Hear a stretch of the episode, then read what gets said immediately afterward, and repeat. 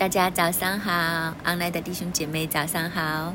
我们今天来到萨姆尔记下的十一章，十一章分段可以将一至五节分为第一段，六到十七节第二段，最后就是十八节到二十七节是一段，三个的大段落。今天这一章的圣经可以说是大卫王朝，甚至是大卫人生的一个分水岭。其实，在之前的章节一直看下去的时候，大卫真的是如日中天，他的生命一直向上，一直向上，甚至我们可以讲，从这一章开始，我们可以划分大卫的前半生和后半生。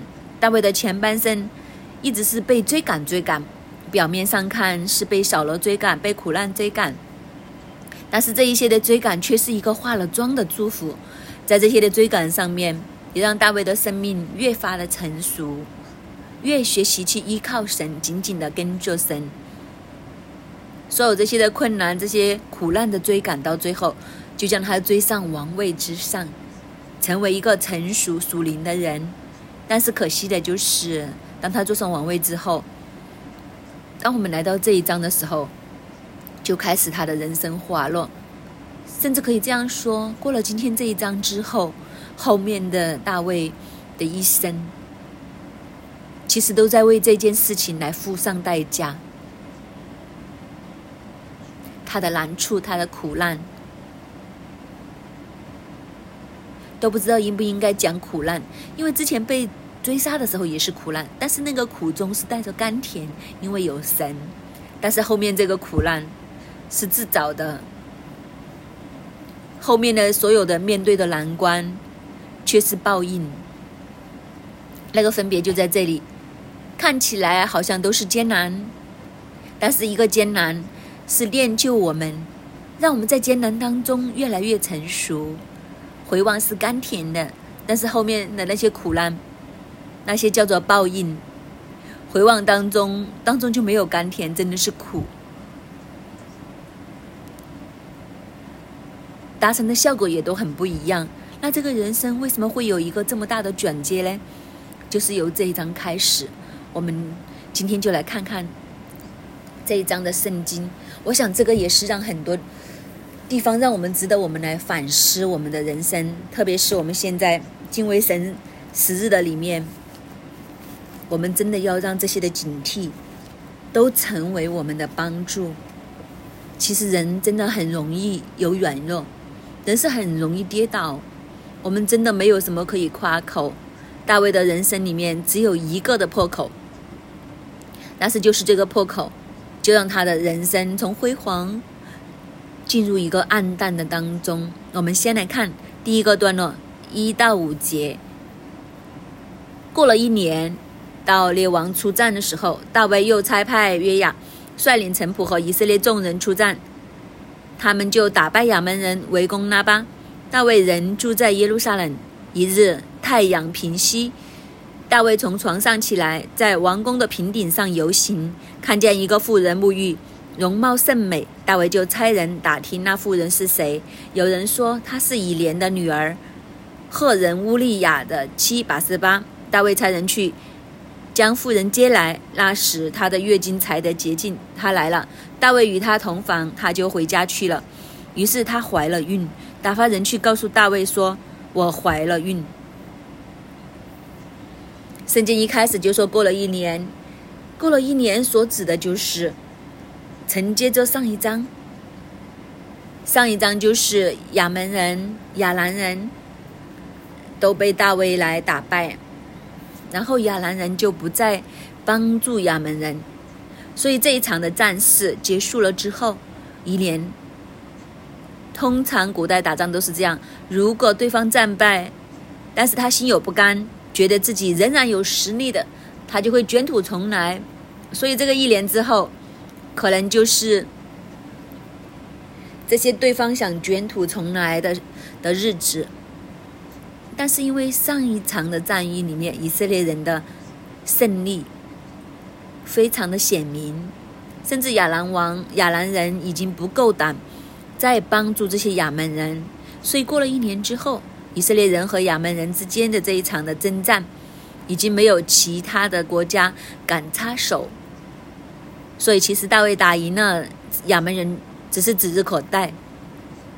因为上一次其实已经重创了对方，甚至连他们的帮手都打败了，他们的帮手都不敢再插手，所以其实这一场的仗可以说是我我形容是一个激烈战。就是没有什么肉吃，只不过就是，就是一定会赢的，可以这么说。也因为这样的缘故，大卫就差派约亚领他的臣仆和以色列众人去出战，他们就打败亚门人，所以战事其实是以色列人占于上风。再加上这样的时候，将他们完全的摧毁只是迟早的问题，所以他们就围攻拉巴。就是亚门人的根据地，可能就是他们的主城。妙就妙在后面这一句，他说：“大卫人住在耶路撒冷，所以这一场仗就是知道一定会赢定了，只是时间的问题，迟早都会将这座城攻破。所以大卫自己本身都不需要出动，他就可以安安乐乐的在后方。”就是在大卫的眼中，甚至在他的军队的眼中，啊，这是一件很小的事啦，都不用大老板出来，所以老板你在家休息就可以了，等我们来，就是一幅这样的图画。所以大卫根本就不需要出战，大卫就在耶路撒冷安居在耶路撒冷。我们从这个角度来看的时候，其实是神给他的恩典。让他可以在耶路撒冷不需要在战场上面来操劳，是神抬举大卫。事实上，以色列人的战胜都全部是神的恩典。我们想想，将时光推回早一些的时候，从十世纪开始，其实以色列人一直都是打起来都是输的。到扫罗的时候好一点。有时输，有时候赢，但是总括来讲都是输多赢少。然后四围的敌人又非常的强大，次次都压制以色列人，以色列人常常都是挨打的一个状况。但是去到大卫的时候，没有多少年呢，短短的由大卫登基到现在这个时候，我想大不了。都是几年到十年的光景，但是在这样的一个几年的光景之下，以色列人竟然好像换了另外一个国家一样，他们突然之间就从输多赢少的局面，变成了一个大赢家，战无不胜，去到一个这样的地步，甚至这一次围攻亚门人的首都的时候，大卫根本就不需要自己去战场，他就可以在王宫里面等待。这个胜利的来临，所以在神的恩典是神的恩典抬举他，让他进入一个这么舒适的一个状态里面。但是很可惜，人很多时候就是这样。中国有句俗话，就是说很觉得生于忧患，死于安逸。当在忧患困难当中的时候，我们反而是得生命；但是当我们在一个舒适安舒里面的时候，那才是考验，但是人很有趣，有时候我们都是这样。我们在困难当中，我们会记得神；但是当我们在安舒的日子里面的时候，我们可能会忘记神。甚至可怕的是，当我们在安舒的日子里面的时候，我们的警醒，我们的警惕。但是这个警醒警惕会放下，放下的时候就是危险的时候。因为其实撒旦不断的寻找机会来攻击神的受膏者，神所拣选的，只不过问题就是攻又攻不入。撒旦都用了很多的方法来攻击大卫，甚至给大卫有机会可以下手提前搞定扫罗，但是这个大卫就是怎么都攻不入，他也真的是守住神的法度，守住这些东西，我想撒旦都已经搞得没有办法了。但是他突然间发现，原来大卫还有一个弱点，就是情欲。所以当他在这个太平盛世的时候，当他仍然住在耶路撒冷，都不用出去打仗的时候，第二节就出现了这一件事：一日，太阳平息。太阳平息的意思就是去到傍晚的意思，就是太阳已经要下山了，已经黄昏的时候，准备进入第二天了。这个时候，大卫从床上起来。这个图画就很特别，因为以色列人和我们不同，我们是一日之计在于晨，我们由早上开始算一天，以色列人是从晚上开始算一天，有晚上有早上，为之第一日。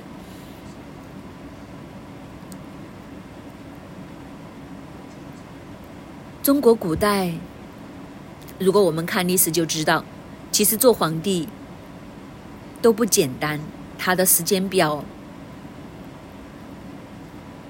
都很辛苦。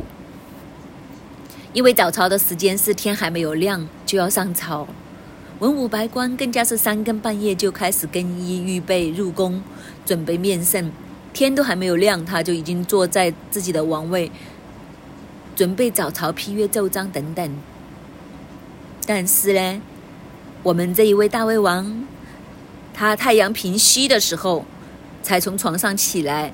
太阳平西的时候从床上起来，当然起床之后就已经没有什么正事可以做了，因为天都黑了，你还能做什么？也就是说，他睡到一个地步，连朝堂都错过了，根本就不上朝了。就一直睡睡睡睡到太阳平息，日落才起身，就是将整个白日都睡觉了，什么都没有做。太阳平息的时候，他就在皇宫的平顶上游行，看见一个妇人沐浴，容貌甚美。就是我们常常都不明白这一段为什么会这样呢？究竟是什么事呢？我们首先要知道它的地理。大卫在这个时候，他是住在大卫城。大卫城在哪里呢？如果你今天去过耶路撒冷，就是在耶路撒冷的旧城的下方。大卫城是依山而建，大卫的皇宫就在大卫城的最高处，就是向着靠近圣殿那一边的方向。然后大卫城下面其实有一些民居，因为它的山是这样向下斜。假设大卫城是在最高点的时候。然后这些民房就就在它下面。如果你去过大卫城，你会发现大卫城不是很大。如果你在皇宫的平顶上行行走的时候，你看到其他的居民的家，我想都不是太远的。所以当他睡到日头平西、太阳平西的时候，就在皇宫的平顶上面行走。以色列人当时的房屋。它的屋顶都是平的，不像中国人的屋顶是斜的。他们的房顶是平的，他们在房顶上面会做很多的东西，很多事情就是天台啊。所以他在这里行走的时候，其实是可以看见那些平民他们的起居。当然，对这些平民来讲，因为大家的房顶上面，然后可能晒了一些衣服啊，上了挂了一些布啊。不一定看到隔壁在做什么，但是你高上去，从上面望下来，上面就能看到这些屋顶的名声。我想大卫就是在这个时候，他就很喜欢没事的时候就看看这些人民在这里悠悠闲闲的在这里生活，都是一个很美的。但是问题就是，这些的平民看上皇宫，就只看见走廊，上面有没有人站在那里，其实你是很难看见的。但是以色列人的妇女，他们有他们的节礼的习惯。当他们月经之后，他们需要做一个的节礼。他们这些的节礼里面用的水是要用一些所谓的天然的水，所以他们习惯在房顶上面可能有一个浴桶啊，或者什么接一些水，然后在那里做一个洁净。月经之后，他们要洁净七日，七日到了，然后就算为洁净了。所以在这个时候，当这个他在皇宫的房顶走来走去，周围看的时候，就这么巧，这个妇人就刚刚她月经完了，她在那里做一个洁净。还有这个时候是太阳平息的时候，太阳平息的时候，其实大家都准备晚餐呐，其实都是在忙碌的时候。这个时候，我想这位小姐她没有想过有人会这么有空在这里周围看。谁知神没有推，但是一定有鬼推，就是在这个时候。大卫就是恰巧在这个时候出现在这个王宫的房顶里，又恰巧在这个时候，这一位小姐就在那里做节礼的沐浴，就被他看见了。看到的时候会怎么样呢？看见一个妇人沐浴，容貌甚美。大卫就看见，这个看见就抓住了他的眼目，眼目的情欲就起来。本来看见，如果能够在这里止住的话，都还可以说是哈利路亚。但是可惜，这个情欲发动到一个地步，止不住。第三节，大卫就差人打听妇人是谁。有人说她是以莲的女儿，赫人乌利亚的七百四八。竟然他有进一步的行动，就是去打探一下这个人究竟是谁。得回来的信息知道他是谁了，但是大卫呢？就差人去将妇人接来，那时他的月经才得洁净。就是那时候他刚刚做完洁净礼。其实，在这个时候也是怀孕的高峰期。大卫就将她接来，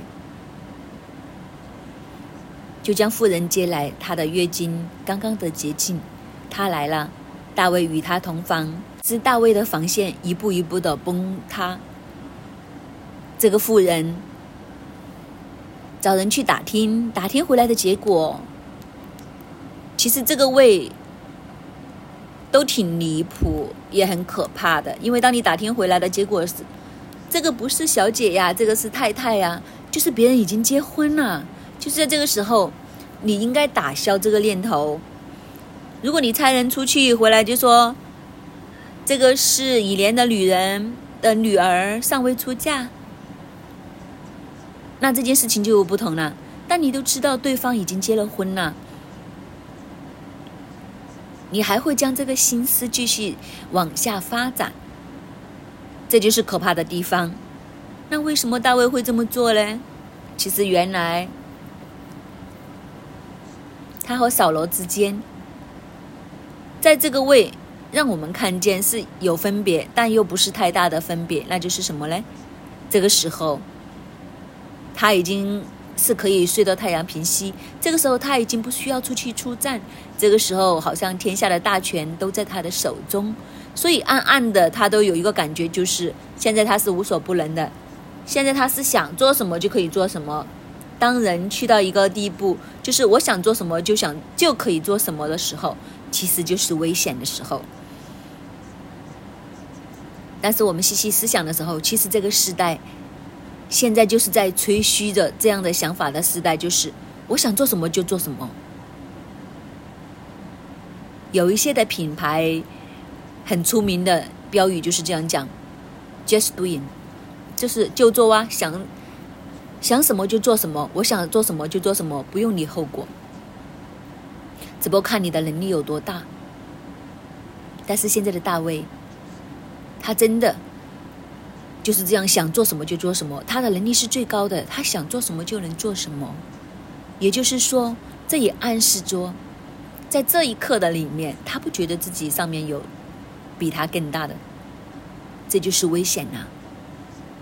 他将神都放在一边，他忘记了他上面还有一位神，他忘记了上面那一位才是真正的王。如果这件事情是一个平民的身上，可能一一知道对方已经是有老公了，已经结婚了，就会刹车了，就会你就会知道，知道害怕，知道刹车，所以有时候懂得害怕都是好的，可以保护我们不要越过不应该越过的界限。但是在这个时候，他已经不知道害怕，就是觉得自己已经是最大的了。于是事情就继续的发展下去。既然他就将他接来，然后与他同房。八十八在这个位也好像完全没有抵抗能力一样，于是就水到渠成。圣经说这个妇人她就回家去了。于是她怀了孕，打发人去告诉大卫说：“我怀了。”这也是另外一个更奇怪的，就是你将她接来之后与她同房，然后这个女士就回家去了，然后她怀孕。就是说，大卫只不过是情欲，他应该没有想过要将这一位女士变成他的妻子，他只不过是那一刻的眼目情欲被吸引，很漂亮，于是就这样做。所以整件事情可以说是一个情欲的破口突然打开。那这个情欲的破口之所以可以这样打开的时候，就是因为他可以睡到太阳平息，完全没有警戒的心，在神的恩典里面反而坠落了。其实神给他的恩典让他可以这么安逸，但是这个安逸反而成了他致命的伤，所以就做了一件这样的事情出来，结果甚至怀孕。所以我看，所以你想到仇敌都很努力的去做这件事情。就在这个时候就怀孕，但是神也没有介入。其实神有没有能力去阻止呢？我相信是有的。但是为什么神不出手呢？其实神都是要在这里。如果每一件事情他都出手的话，其实大卫是不是真的生命可以学到功课呢？也未必。所以神都容让这些事情发生，也让人看见。真的罪，我们不能小看。我们真的要对付，在小的时候，我们就要将它按下去，否则它会越来越大。最初初可能只是眼目的情欲，只是看一下，就看了就算了。那个罪，你就在那个位置住的时候去认一下罪，其实这件事情就没有了。但是你看见，从看见开始到差人去打探他是谁，那个罪的诠释已经大了很多。你找人去问那个女孩子是谁，这件事情都已经变得多一个人知道，但是他都不管了。打探回来说对方已经结了婚，对方已经结了婚，你都还不打消这个念头，还要找人将他接来皇宫里面。那当你去接人来的那个人都知道你在做什么啦，然后来到了，你还要与他同房。同房完还要叫他回家，就是这件事情越来越失控，越来越大，然后到最后最高峰是什么呢？到第六节到十七节，大卫差人到约押那里说：“你打发赫人乌利亚到我这里来。”约押就打发乌利亚去见大卫。乌利亚来了，大卫问约押好，也问兵好，又问征战事怎样。大卫对乌利亚说：“你回家去洗洗脚吧。”乌利亚出了王宫，随后王送他一份食物。乌利亚却和他主人的仆人一同睡在宫门外，没有回家去。有人告诉大卫说：“乌利亚没有回家去。”大卫就问乌利亚说：“你从远路上来，为什么不回家去呢？”乌利亚对大卫说：“约柜和以色列与犹大兵都住住在棚里。”我主约押和我主的仆人都在田野安营，我岂可回家吃喝，与妻子同寝呢？我敢在王面前起誓，我绝不行这事。大卫吩咐乌利亚说：“你今日仍住在这里，明日我打发你去。”于是乌利亚那日和次日住在耶路撒冷。大卫召了乌利亚来，叫他在自己面前吃喝，使他喝醉。到了晚上，乌利亚出去与他主的仆人一同住宿。还没有回到家里去。次日早晨，大卫写信与约雅，将乌利亚随手带去。信内写着说，要派乌利亚前进，到正是极险之处，里面退后，使他被杀。约雅围城的时候，知道敌人那里有勇士，便将乌利亚派在哪里。城里的人出来和约雅打仗，大卫的仆人中有几个被杀的，赫人乌利亚也死了。因为纸包不住火了，现在八十八有了 BB，所以大卫就很想要解决这个头痛的难题。他解决的方法是什么呢？遮掩他，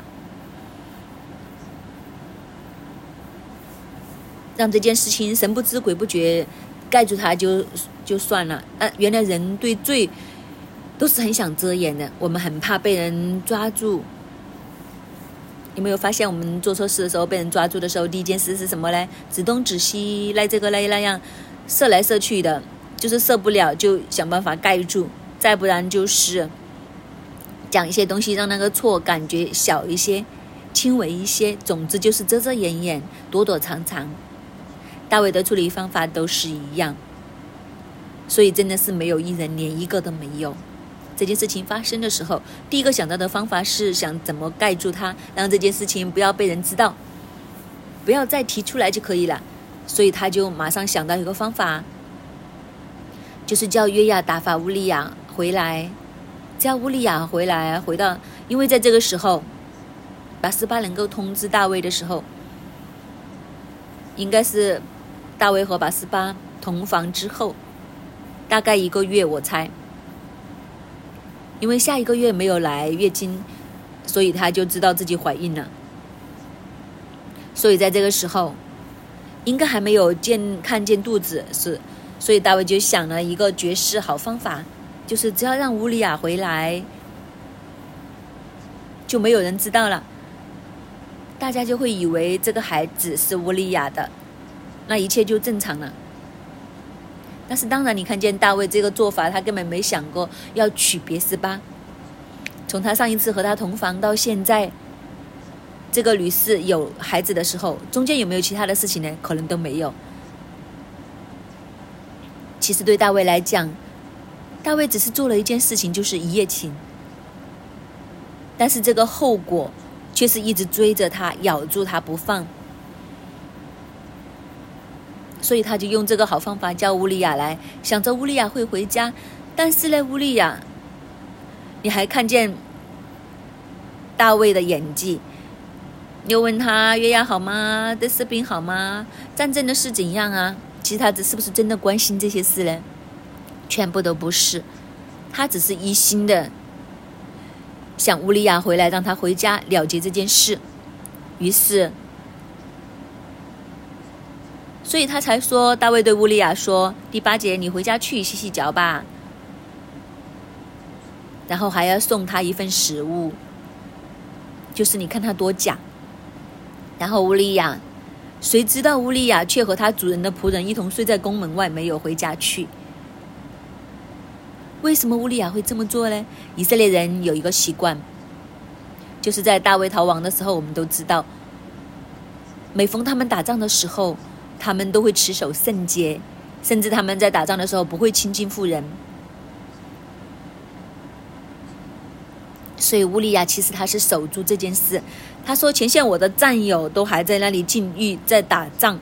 如果我走去回家和我的妻子同房，那怎么对得起我的兄弟呢？大家在那里拼命，所以他也知道他马上要回去战场，所以他根本就不想打破这个条例。”所以宁愿住在这个皇宫的门外。其实这个皇宫的门外是什么呢？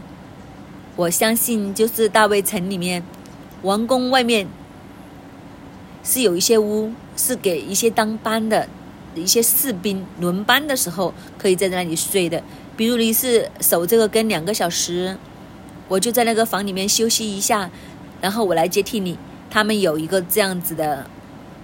宫门口的一个这样的房间，这个乌利亚他没有回家，他就走去了和这些当班的这些士兵睡在他们的那些当值的房间里面。所以当大卫发现他为什么没回家的时候，所以他就问他：“你从远路上来为什么不回家呢？”第十一节，乌利亚回答大卫说：“约柜和以色列与犹大兵都住在棚里，我主约押和我主。”的仆人都在田野安营，我岂可回家吃喝与妻子同寝呢？这个乌利亚真的是正直敬畏神，所以他眼中所看见的就是，我是一个将领，现在我为神的国在打仗，我怎么可以放下我的兄弟手足，追求自己里面的肉体上的欢乐呢？所以他怎么都不肯回家。甚至他说：“我敢在武王面前起誓，我绝不行这事。”他所看重的就是他的任务，但是他也看重的就是神的国。他知道这一场仗是为神而打的，因为他讲到就是约柜和以色列人和犹大的兵都在棚里面，就是连约柜都在战场上面，神的同在都在战场上面，我怎么可以在后方？吃喝玩乐呢？那怎么对得起神呢？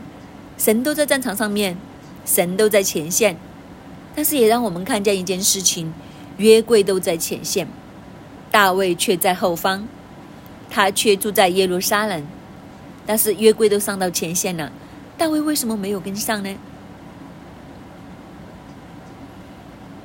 这里我们就可以看见。大卫的败笔，他肉体的软弱在这里就显露出来，真的太安逸了，失去了这些灵里面的警醒。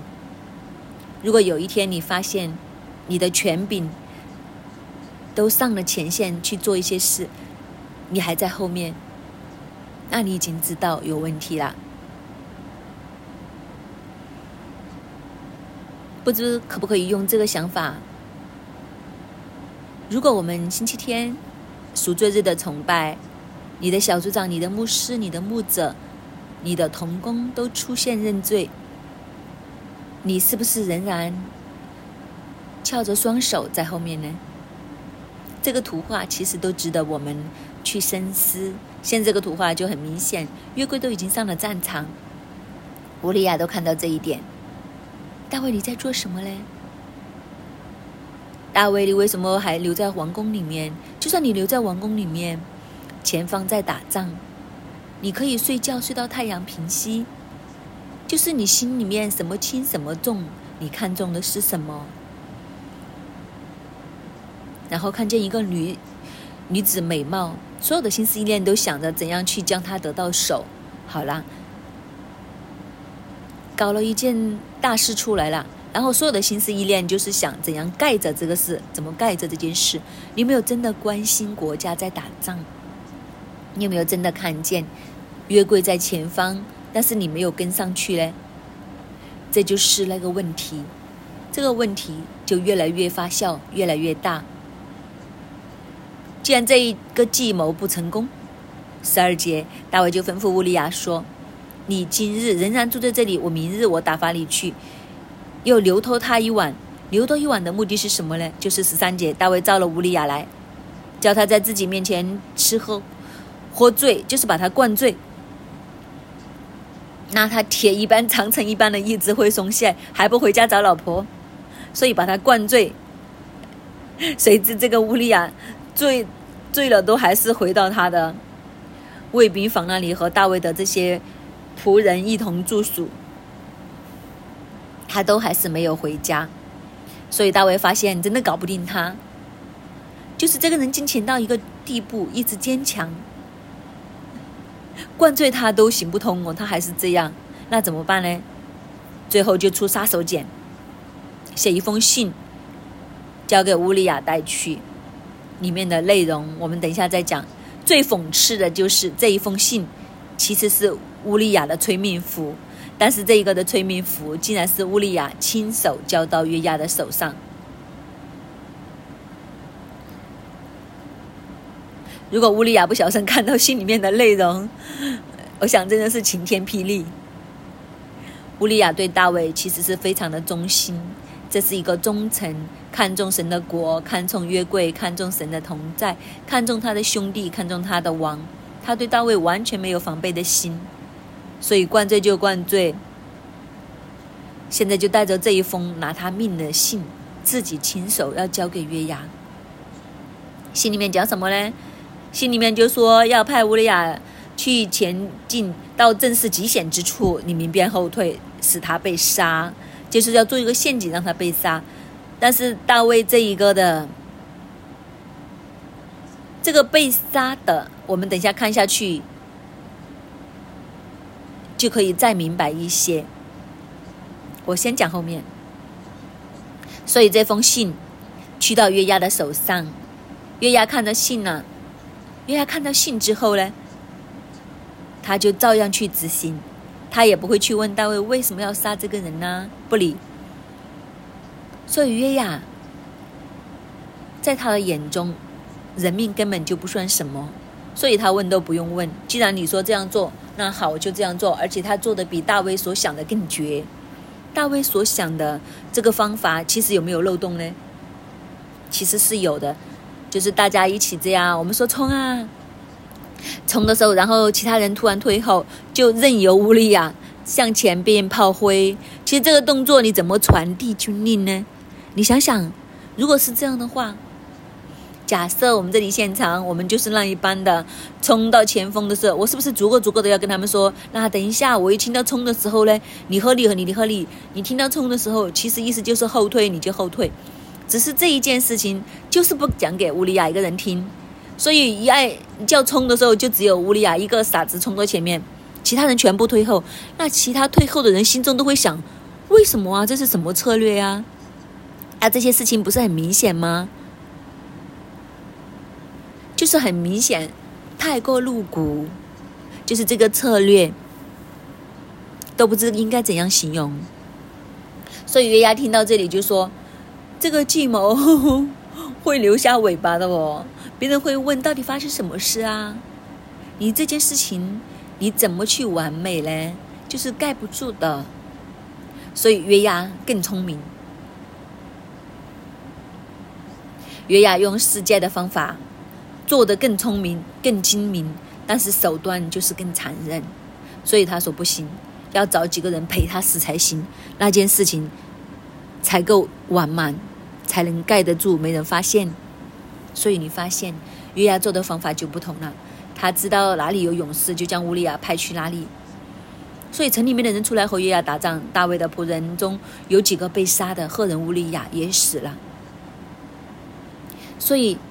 本来大卫就是想只是搞定乌利亚一个就算了，其实那个时候他已经六神无主，这些这么这样的计的谋都想得出来，他心中想着只要搞定乌利亚就可以了，就是不要不要连累其他人，不要牺牺牲其他人，他的目的只想搞定乌利亚。但是约押的计谋更绝，如果你只是搞定乌利亚一个人，就太明显了；如果让几个人有人有人陪葬，就合理化一点，就毫无破绽。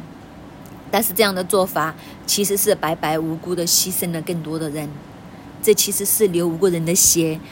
所以你数下来的时候，大卫的王朝接二连三的去犯罪，本来只是一个情欲的罪，但是后来六七八九十届全部都破了，情欲的罪、贪恋的罪、杀人流无辜人血的罪，这一切的东西就真的好像骨牌一样的完全失控。当然，约押有约押的责任，但是问题就是背后主使的是大卫，所以这几条的无辜人写的无辜名的人写的罪都都留在大卫的身上，当然也留在约押的身上。所以你看见从情欲开始罪一直的扩大，到最后是完全的失控，变成了留无辜人写的罪。我们再看十八节到最后这一段，于是约押差人去将征战的一切事情告诉大卫，又嘱咐使者说：“你把。”征战的一切的事对王说完了。王若发怒，问你们：你们打仗为什么挨近城墙呢？你岂不知敌人必从城墙射箭吗？从前打死耶路比色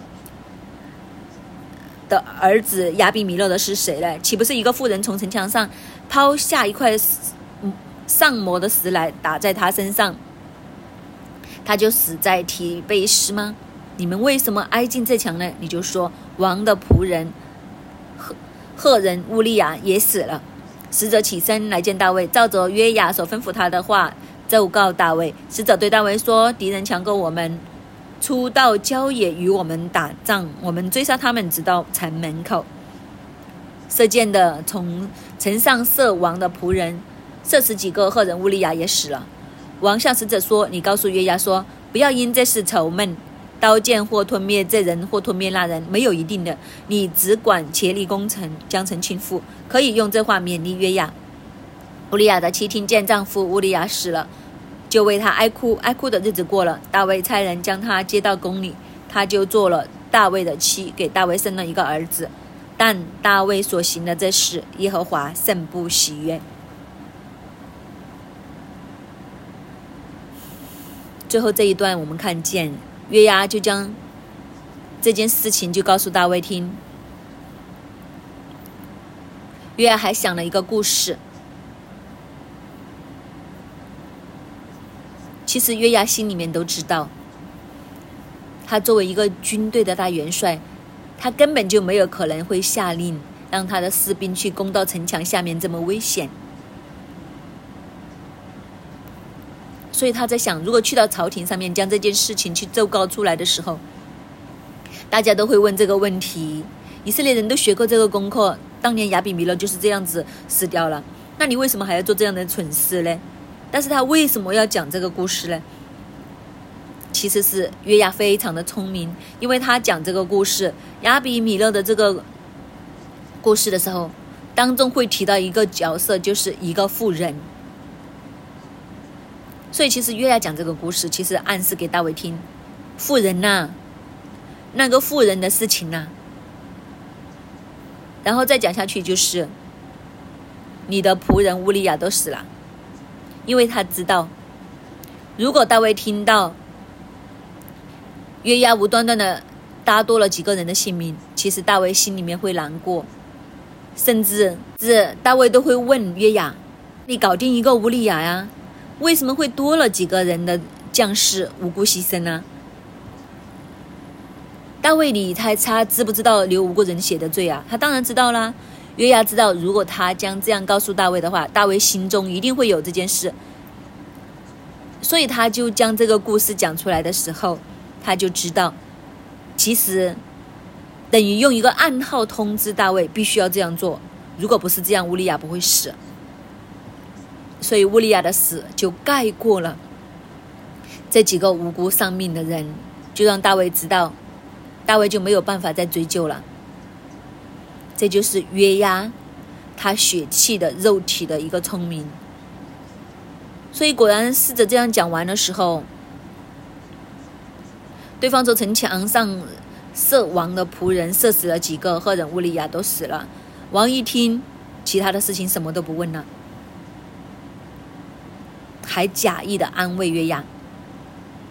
就是刀剑吞灭这个，刀剑吞灭那个，没有一定的打仗就是这样啦。打仗一定会有牺牲啦，就将这件事情就这样盖过去，他就可以安乐了。那他的难题就解决了。但是我们看见，当拔斯巴为她的丈夫的哀戚过了，大卫就马上将她接到王宫里面。为什么呢？要快。要快，否则纸不包不包不住火。要快，因为乌利亚从来都没有回过他的家，很多人都知道。如果你再不将他快点接回皇宫的时候，都看见肚子的时候，大家都会问这个肚子里面的孩子是谁的，那时候就麻烦了。所以这个哀哭期一过，就赶紧将他接去皇宫，就将八十八变成了大卫的妻，希望会盖过这件事。那对大卫来讲，这件事情终于完满解决了，终于可以盖过去了，终于没有人知道了。但是最后一节，但大卫所行的这事，耶和华甚不喜悦。神知不知道呢？我们可以骗到世人，我们可以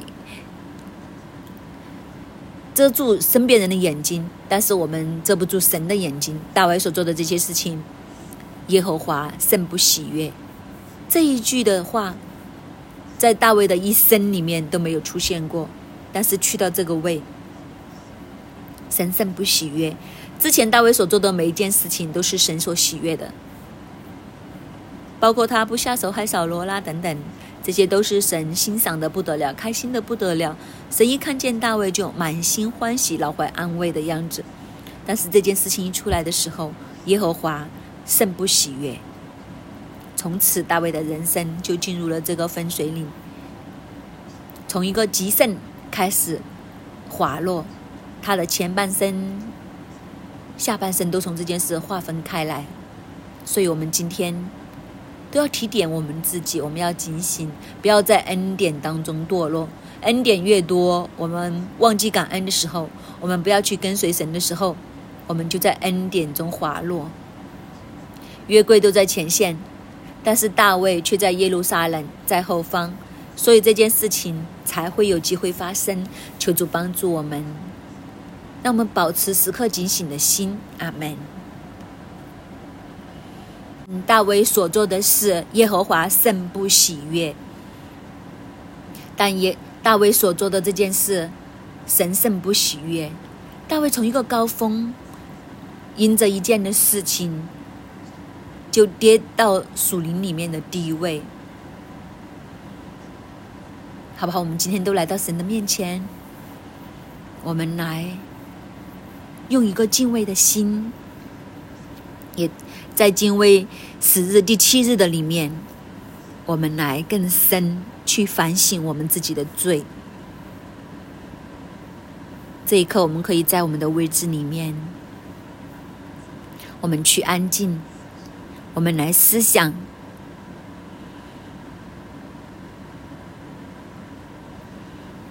一日太阳平息，大卫从床上起来。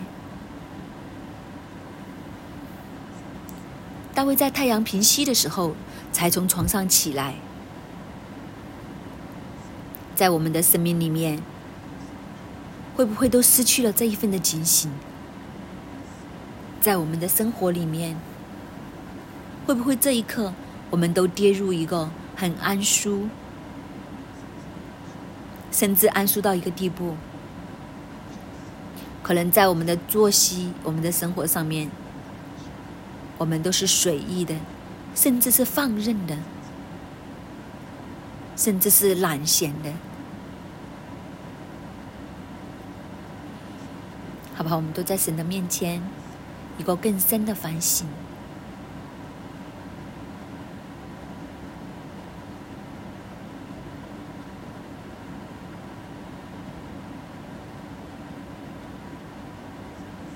向神来承认。有些时候，我们都失去警醒，失去警觉，在生活的上面，可能我们都失去节制，都任凭自己，放任自己。大卫在宫中平顶上游行，看见一个妇人沐浴，容貌甚美，他就打发人，他要打听这个妇人是谁，更加差人去将妇人接来。与他同房，就是在这个没有警醒，在这个放任的时间，大卫就容让仇敌在情欲的上面去试探，甚至跌入这个试探里面。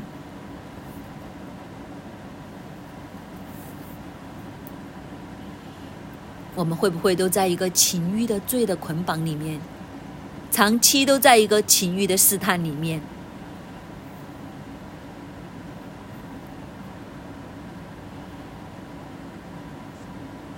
我们都在神的面前承认我们的软弱，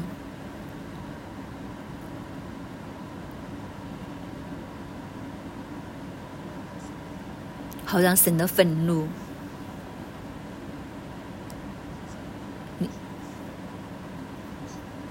不要淋在我们身上，当让我们再次的回转。当这一个罪发生了，大卫的心只想隐瞒、掩盖这个罪，就犯下更多的罪来，流无辜人的血。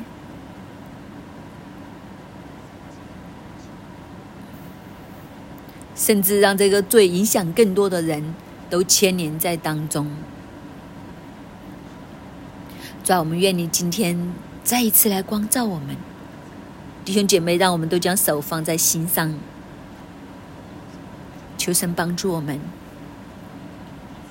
当我们知道我们污秽，我们里面有黑暗的时候，神啊，求你再一次帮助我们，不是用人的方法。要来掩盖，不是用人的方法来到遮掩，主要来是再一次要回到神的里面，回转归正，再一次来回家，再一次来对准神，再一次的我们来寻求神的赦免。主啊，求你帮助我们，有这个愿意面对罪，甚至有一个勇敢。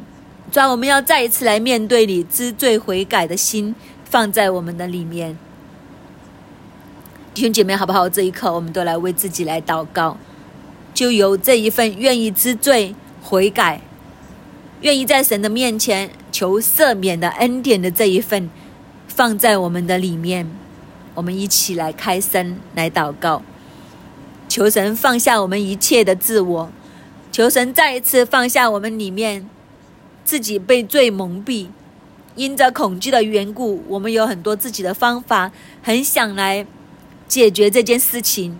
但是今天神再一次告诉我们：回转归正，回转归正，这才是正路，这才是神的心意。免得耶和华对我们甚不喜悦，免得耶和华再一次将他的愤怒放在我们的身上。开声来到来祷告，就是在敬畏死日，就在赎罪日这个日子里面，我们再一次来寻求神，呼求神更大的赦免、更大的怜悯，要在我们的里面。开声为着我们的罪来祷告，开声为着我们里面有很多的黑暗来祷告。有很多的心思意念，我们真的知道我们不能够敞开的。有很多我们暗地里面做的事情，主啊，我们真的知道是得罪你的。主啊，求你赦免我们，求你帮助我们。主啊，我们真的不能自拔。主啊，我们在情欲的罪的上面，主啊，我们不能自拔。主啊，求你帮助我们。主啊，我们真的知道我们不比大卫好。主啊，我们同样我们得罪你。主啊，求你赦免我们。帮助我们再一次的回转来归向你，主啊，求你不要掩面不看我们，主啊，求你再一次用你的恩典，用你的慈爱来挽回我们，主啊，愿你再一次用你的宝血来洁净涂抹我们，主啊，好让我们在你的里面，主啊，我们靠着你，我们能够再一次来站立，再一次来。得胜，主啊，我们呼求你，更深的来呼求你，主啊，你帮助我们，帮助我们，帮助我们，主啊，我们真的知道我们很软弱，主，我们很容易跌倒，爸爸，我们就求你再一次来帮助我们，在我们最软弱、最有限制的位置里面，主啊，你来堵住这些破口，帮助我们，帮助我们再一次来面见你，再一次来支取在你里面的恩典。在我们呼求你，《萨姆尔记下》十一章十一节，乌利亚对大卫说：“约柜和以色列与犹大兵都住在棚里，我主约亚和我主的仆人都在田野安营，我岂可回家吃喝，与妻子同寝呢？我敢在王面前起誓，我绝不行这事。”这个是乌利亚。乌利亚说：“约柜和以色列犹大兵都住在棚里。”乌利亚跟从的是约柜。大卫呢？第二节，一日太阳平息，大卫从床上起来。乌利亚跟从约柜，这个时候的大卫，却是跟从肉体的情欲、眼目的情欲，结果所做出来的事情截然不同。弟兄姐妹，今天在敬畏死日的当中，我们在跟随神，还是跟随肉体的情欲、眼目的情欲、今生的骄傲呢？哪一样才是我们努力追随的？我们一起来祷告，圣灵求你在我们心里面帮助我们，用你的声音来提点我们，叫我们不要跟随肉体的情欲、眼目的情欲、今生的骄傲。主啊，我们要以你的约柜为念，以你的同在为念，我们要跟随着你的同在，你的同在，你的约柜往哪里走，我们就往哪里走。你的同在，你的约柜停留在哪里，我们就停留在哪里。主啊，我们绝不做得罪你的事，绝不做远离你的事。我们相反，要更加的靠近你，紧紧的跟随你。主啊，求你将这样的智慧放在我们的里面，将这样的看见赏赐给我们，更加加添我们的力量，让我们能够追随约柜，跟着约柜。以致我们的一生都走在你的祝福保守的当中，主求你这样帮助我们，听我们的祷告，奉耶稣基督的名，阿门。感谢主，我们今天的晨祷就到这里，愿主祝福大家。